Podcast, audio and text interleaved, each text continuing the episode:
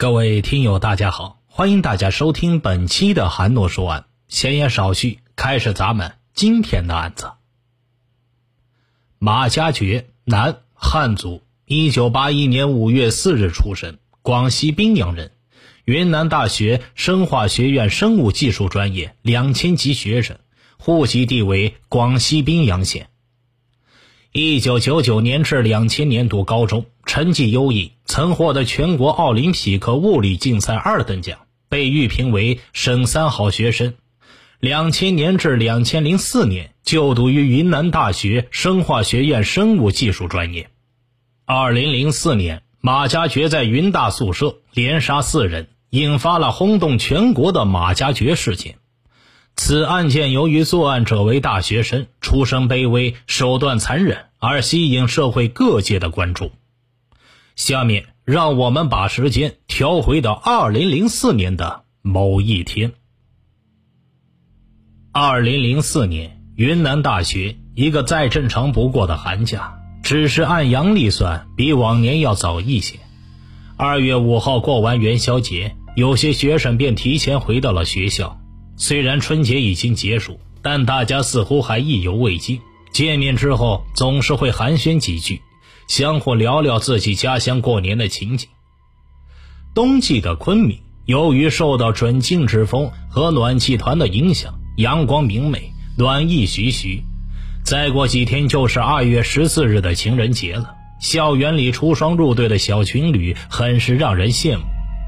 在花城昆明过情人节，想想就觉得浪漫。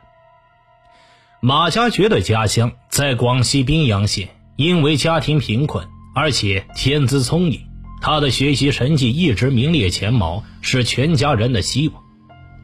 这个寒假他没有回家过年，而是选择打工来挣点学费和生活费。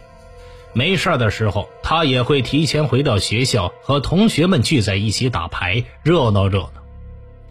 但不善交际的马家爵总是很容易跟别人争执起来，搞得大家不欢而散。前几天打牌的时候，发生了一幕让他一直怀恨在心的事。现在他紧握着拳头，一个人游走在云南大学的校园里，耳边回响着邵瑞杰的一句话：“哼，没想到你连玩牌你都玩假，你为人也太差了，难怪公伯过生日都不请你。”他反反复复地通过这句话审视着自己，反问着自己：“我是这样的一个人吗？”但最终以我为中心的性格给出了答案。我把邵瑞杰当成最好的朋友，他竟然这样侮辱我。受到极大伤害的马家爵内心深处压抑着邪恶，被顿时释放了出来。他捡起脚底的一块石头，恶狠狠地砸向路边的一棵树。受惊的鸟四散而去。回到宿舍的马家爵躺在床上，仔细盘算着自己的报复计划。自己以外的世界似乎已经跟自己无关了。受过高等教育且智商很高的马家爵很快找到了作案方法。他通过网络查询，最终确定用出血量并不大的锤子作案，然后。用黑色塑料袋包裹死者的头部，以避免血液外流。此外，他还通过地图网站和公安部网站选择好了逃跑路线，并购买了一张假的身份证。同学唐学礼一向是住在校外的出租屋的，因为还没有开学，学校宿舍床位大多都是空着，他都临时搬到了三幺七住了下来。唐学礼的家境也不是太好，本来打算考研，但是因为家里负担不起，就放弃了。唐学礼为人处事很是和善，见了马家爵总是会喊一声“马哥”。那天的牌局他没有参加，也从来没和马家爵发生过冲突，所以与马家爵的关系还算可以。但马家爵要锤死邵瑞杰，住在宿舍的唐学礼便成了他实施计划的障碍。马家爵于是决定先除掉唐学礼。马家爵从旧货市场购买的锤子原本藏在厕所的一个角落里，不知被谁给偷走了。于是他又购买了一个，为了用起来顺手，他还特意让老板把这把柄锯短了一些。二月十三日的晚上，高高兴兴回到宿舍的唐学礼丝毫没有察觉到危险正在逼近。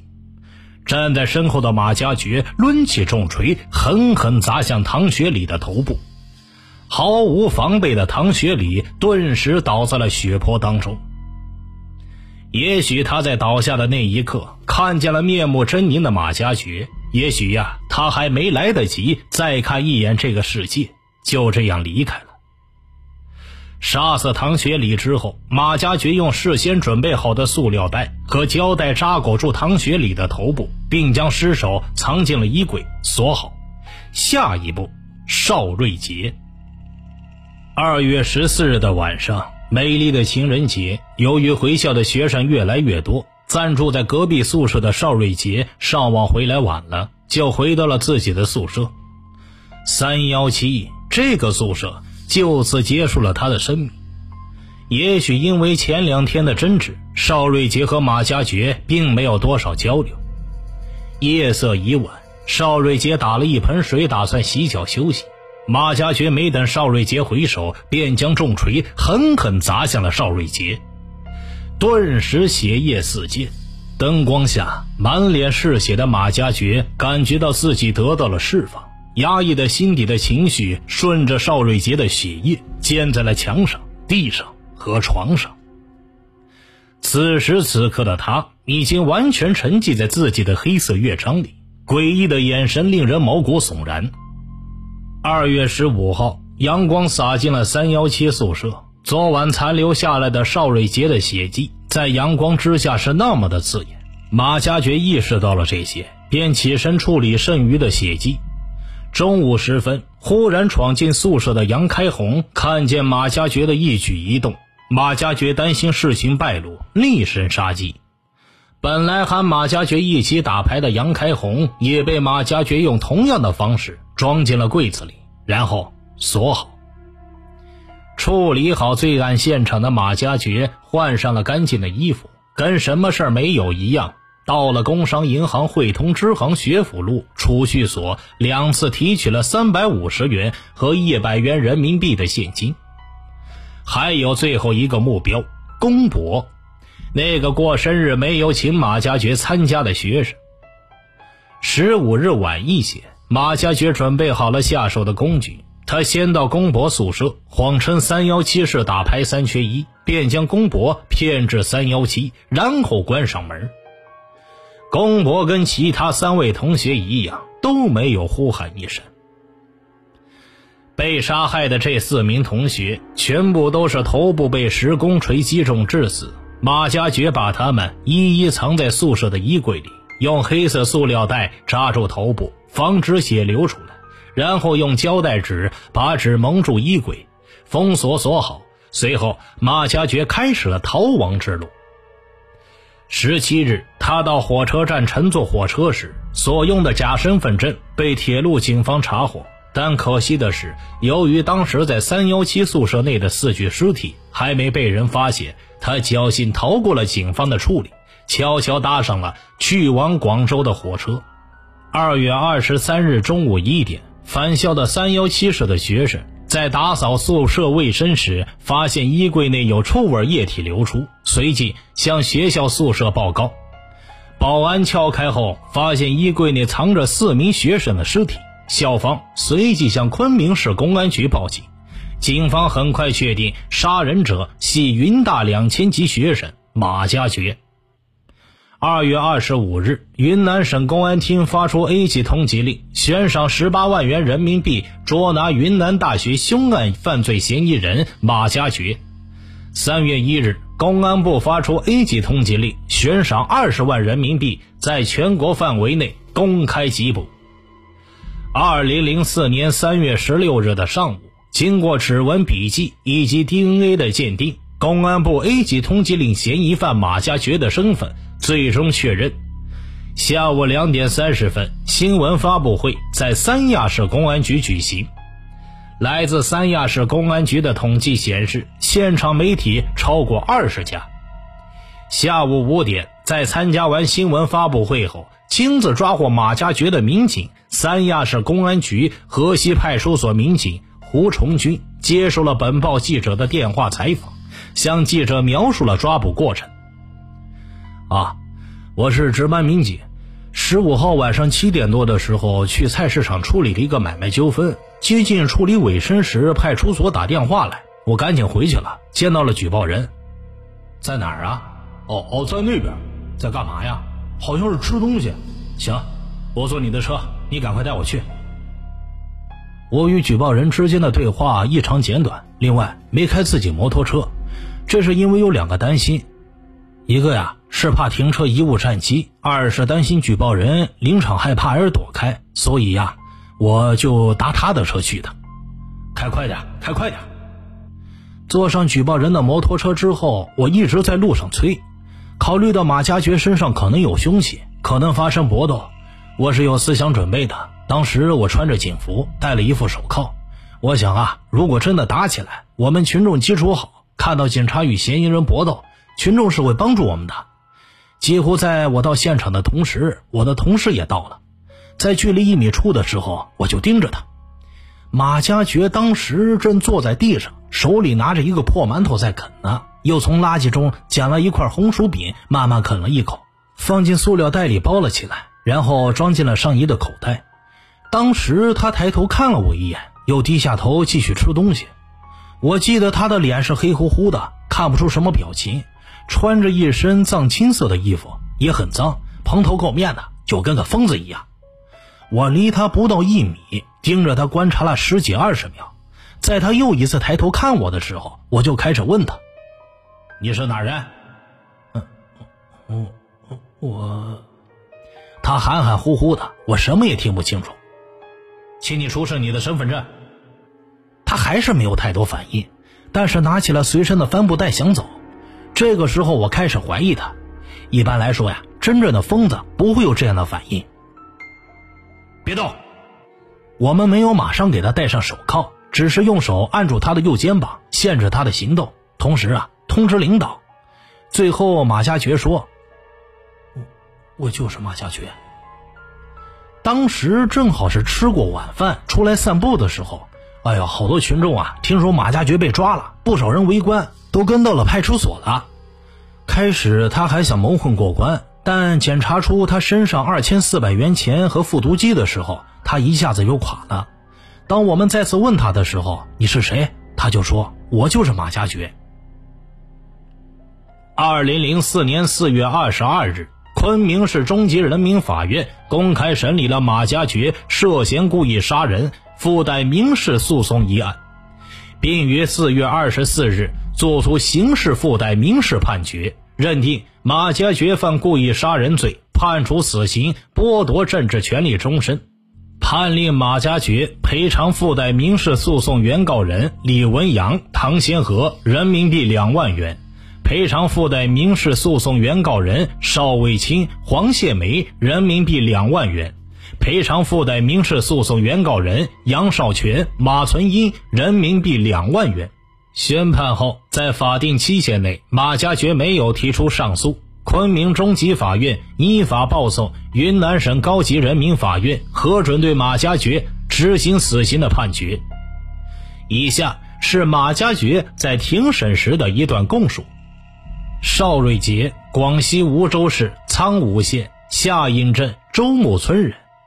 邵瑞杰家境困难，在他考上大学的时候，家里就已经外借了七千多元钱，之后又陆续贷款了一万多。因为打牌与马家爵发生了口角，恶语伤人，于是被杀害。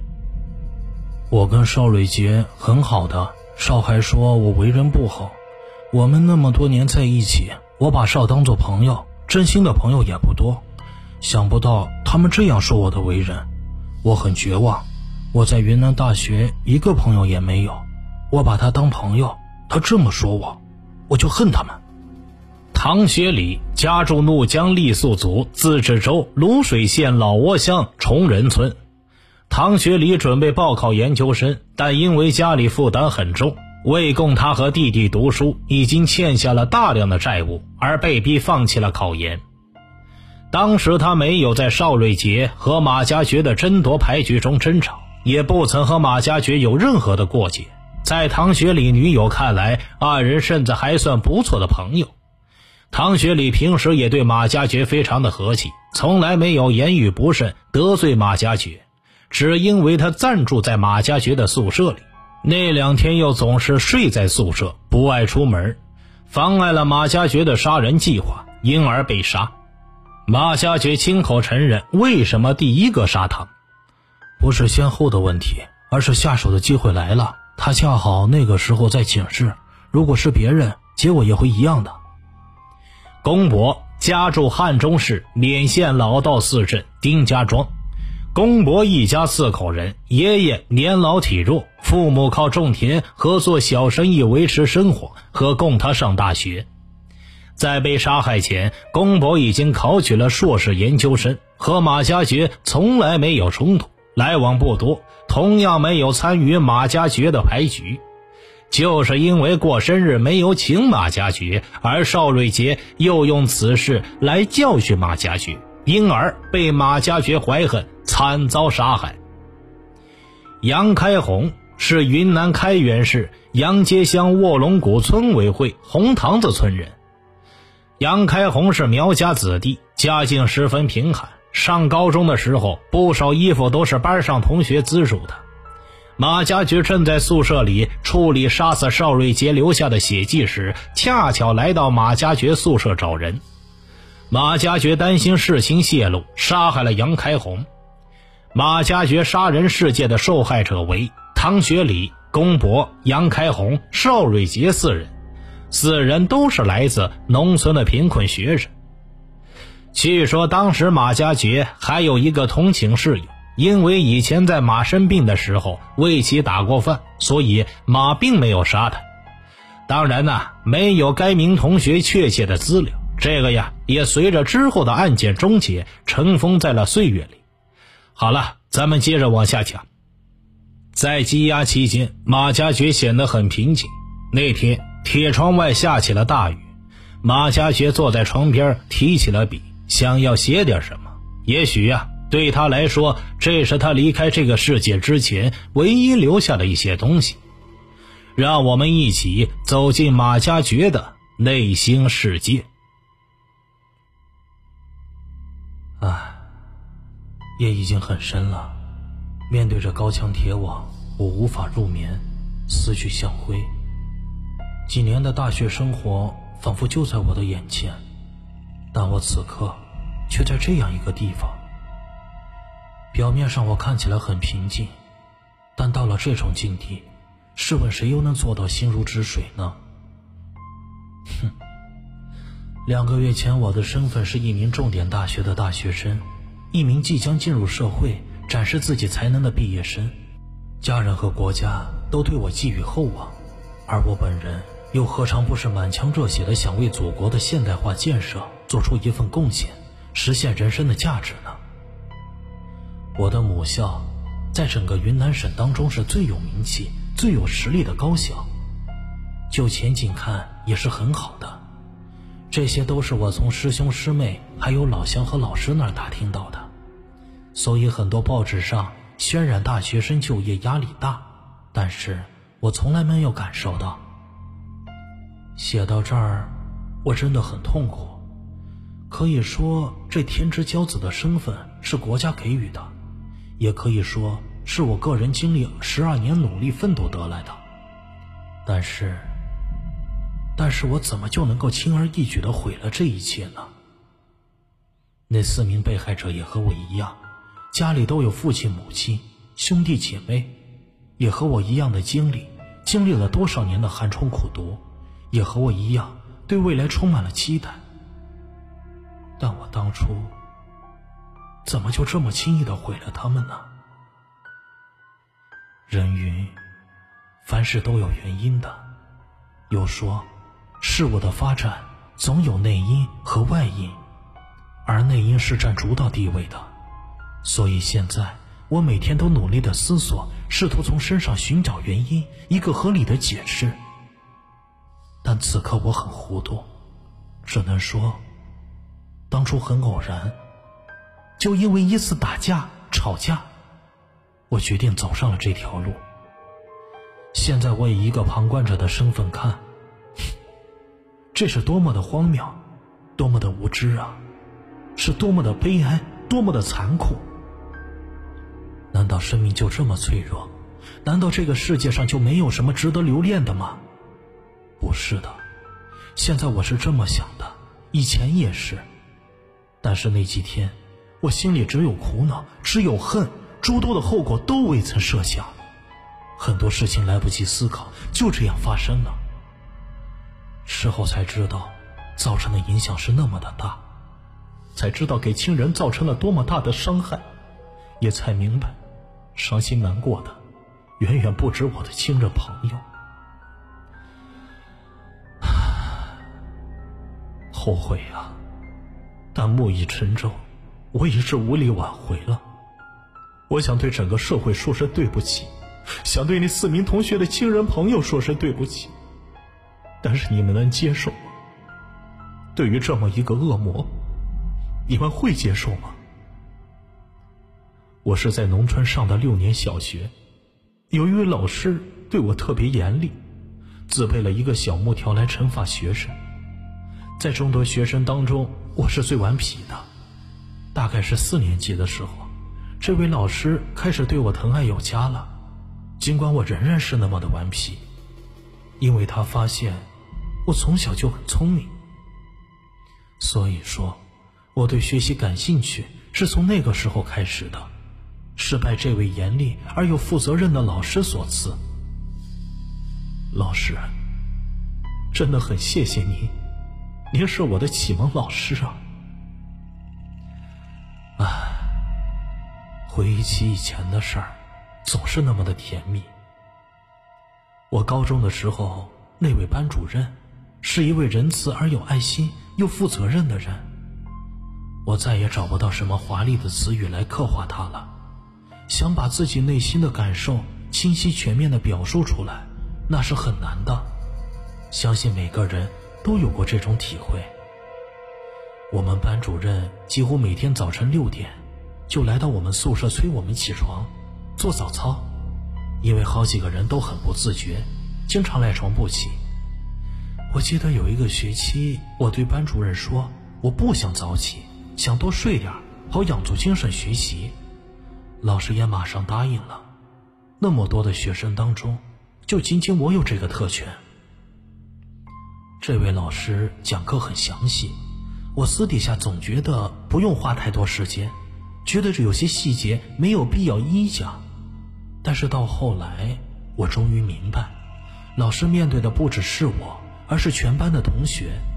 俗话说：“十个手指各有长短，人个人有个人的资质，水平参差不齐。”他是对全班同学的负责。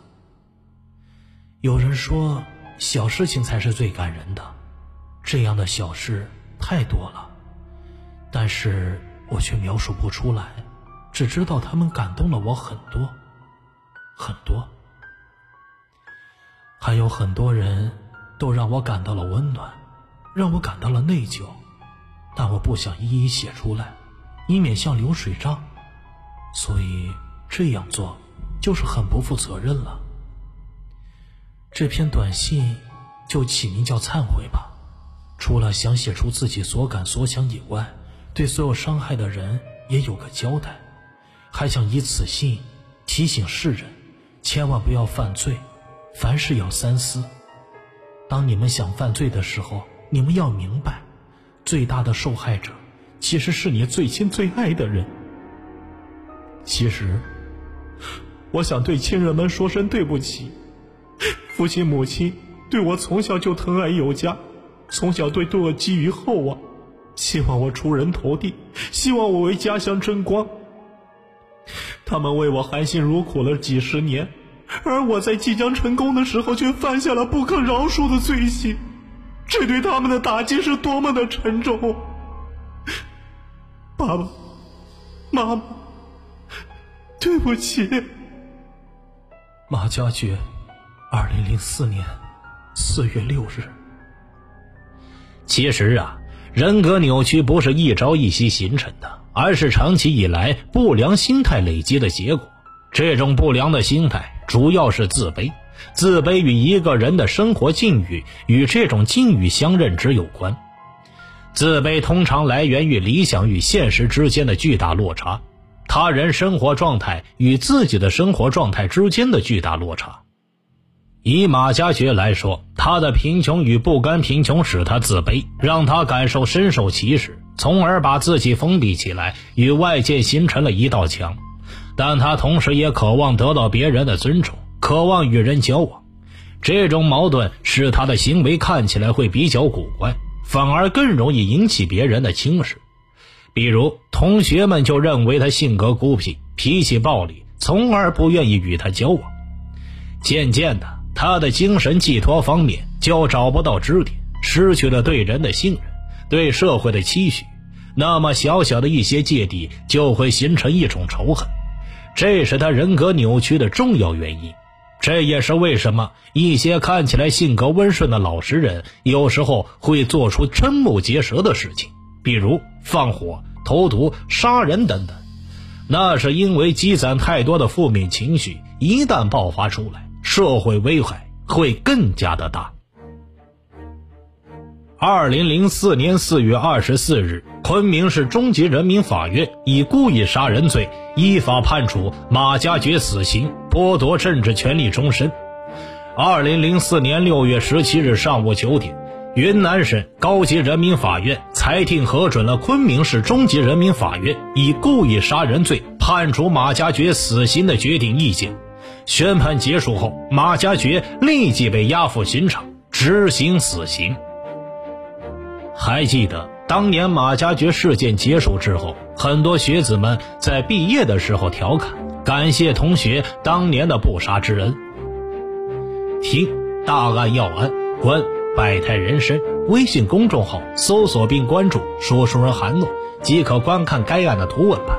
好了，这个案子就给大家讲完了。欢迎转发、订阅、留言，我是说书人韩诺，咱们下期再见。